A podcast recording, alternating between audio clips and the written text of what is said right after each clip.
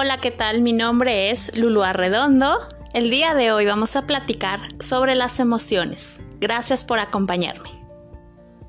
¿Qué son las emociones?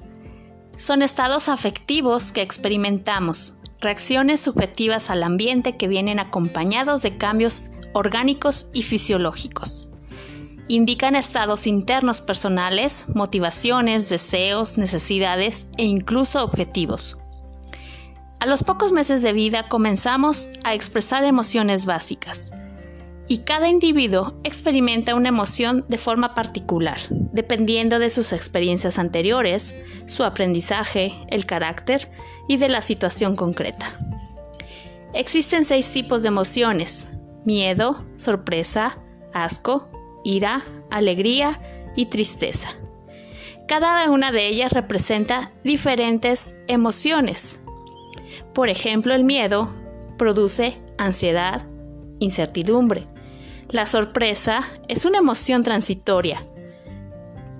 El asco o aversión se refiere que algo nos causa disgusto. La ira es un resentimiento, un enojo, irritabilidad.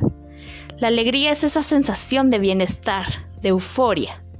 La tristeza es sinónimo de soledad, pena, pesimismo.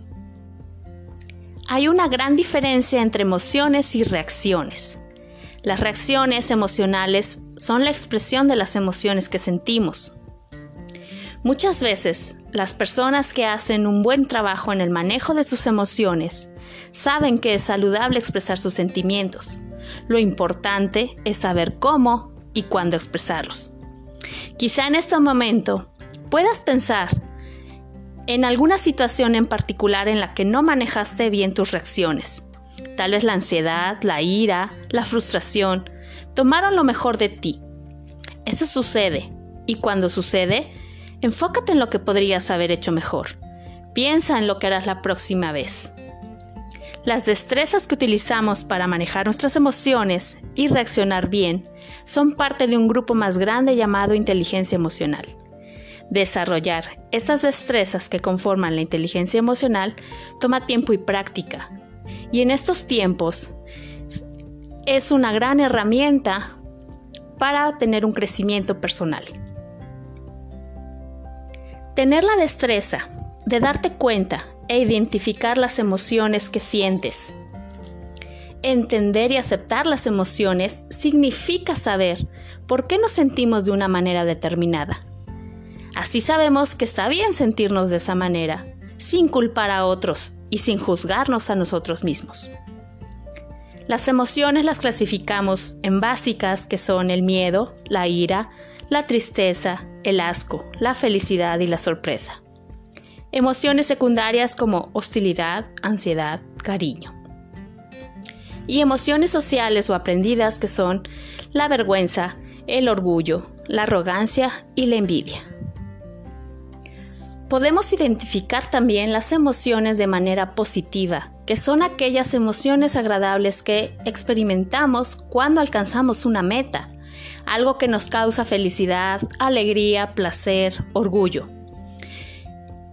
Otra clasificación son las negativas, que son aquellas emociones desagradables que experimentamos cuando se nos bloquea una meta, cuando se produce una amenaza o cuando sucede alguna pérdida en nuestra vida tal como la ira, el miedo, la tristeza, la desconfianza. Y también hay emociones neutras o ambiguas que comparten características de ambas. No producen ni emociones agradables ni desagradables, como es la sorpresa, la esperanza, la compasión. Qué importante es poder eh, darse cuenta de que a través de nuestros diferentes músculos de la cara podemos expresar determinadas emociones u otras. Es otra manera de comunicarnos socialmente y de sentirnos integrados en un grupo social. Las expresiones faciales también afectan a la persona que nos está mirando alterando su conducta. Por ello es importante que la inteligencia emocional conecte las emociones con uno mismo. Saber qué es lo que siento, poderme verme a mí y a los demás de forma positiva y objetiva. Es la capacidad de interactuar con el mundo de forma receptiva y adecuada. Daniel Goleman explica que la inteligencia emocional es el conjunto de habilidades que sirven para expresar y controlar los sentimientos de manera adecuada en el terreno personal y social. Incluye, por tanto, un buen manejo de sentimientos, motivación, perseverancia, empatía o agilidad mental. Justo las cualidades que configuran un carácter con una buena adaptación social.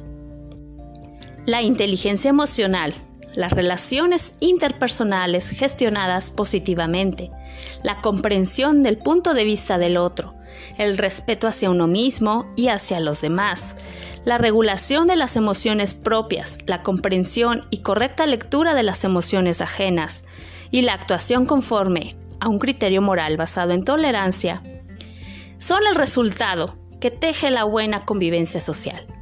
Por eso es importante hacernos responsables de nuestras emociones, saber gestionarlas, para obtener una buena convivencia, buenas relaciones y un buen desarrollo personal.